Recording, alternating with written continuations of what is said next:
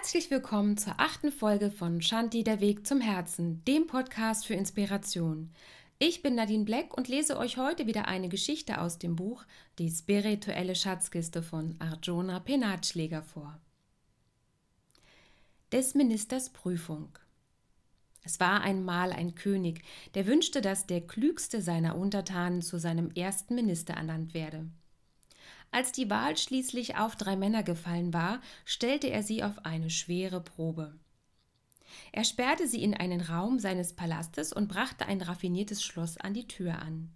Den Kandidaten wurde gesagt, dass der Erste, dem es gelänge, die Tür zu öffnen, das hohe Amt erhalten sollte.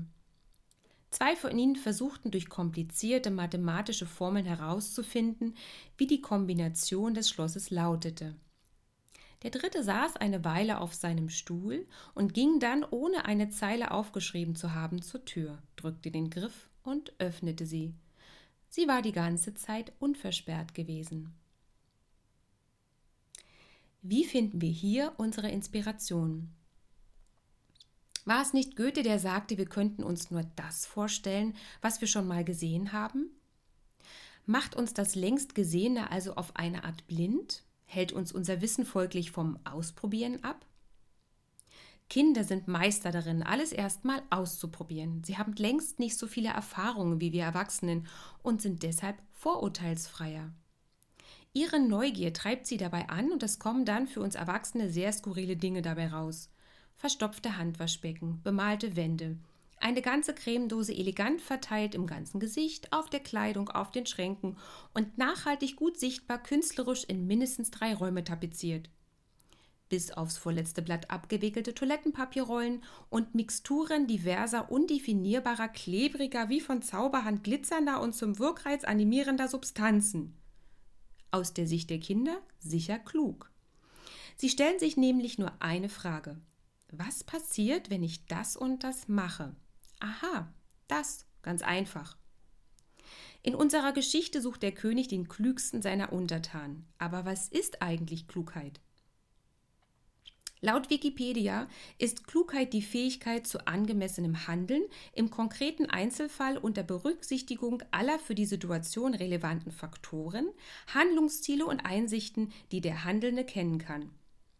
Aha, Dementsprechend zeichnet sich also Klugheit nicht zwingend nur durch einen hohen Bildungsgrad aus.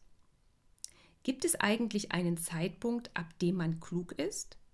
Kann ich mich durch meine bisherigen Handlungen in die Kategorie klug einordnen und wenn ja, ab wann?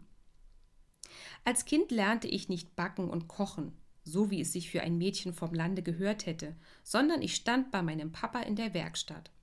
Mein Vater, damals Schlossermeister, der als solcher auch als Ausbilder tätig war, hatte sich zum Ziel gesetzt, mich auf alles vorzubereiten, was das Leben so bereithält. Auf seiner Agenda stand ganz oben geht nicht, gibt's nicht. Ich durfte also messen, anzeichnen, sägen und schrauben und bohren, was das Zeug hält. Natürlich immer von Hand, die alte Schule eben. Nur noch mal zum Verständnis. Habt ihr schon mal Metall von Hand versucht zu bearbeiten? Und ich rede hier nicht von Aluminium. Das Ergebnis war des Öfteren ein verzweifeltes und fluchendes Kind. Nicht allein, weil es anstrengend war, nein, weil mein Vater nur zwei Meter weiter die gleiche Arbeit mit elektrischem Gerät innerhalb von Sekunden erledigte, an denen ich mich schon den ganzen Tag abmühte. Aber was lernte ich in dieser Zeit? Durchhalten, nicht aufgeben und, genau, geht nicht, gibt's nicht. Mein Vater baute damals allerlei Sachen. Als Schweißer war er natürlich sehr gefragt und für mich ein kluger Mann. Gab es was zu reparieren, mein Vater reparierte es. Fehlte irgendwo ein Teil, mein Vater konnte es besorgen. Ich hatte damals den Eindruck, es gab nichts, was er nicht hätte bauen können, als würde er zaubern.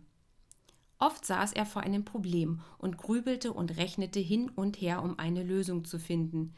Ich beobachtete ihn dabei und es kam tatsächlich ein paar Mal vor, dass ich ihm einen Puls für eine Lösung geben konnte. Nicht, weil ich klüger war, sondern das Ganze in der Einfachheit und Gesamtheit betrachtet hatte. Dieser Spruch, man sieht den Wald vor Bäumen nicht, erklärt das sehr gut. Oftmals denken wir viel zu kompliziert und verstricken uns so tief in unserem Wissen, dass wir uns dann selbst im Weg stehen. Ein bisschen kindliche, forscherorientierte und leicht risikobereite Betrachtung öffnet uns bestimmt so manche Tür.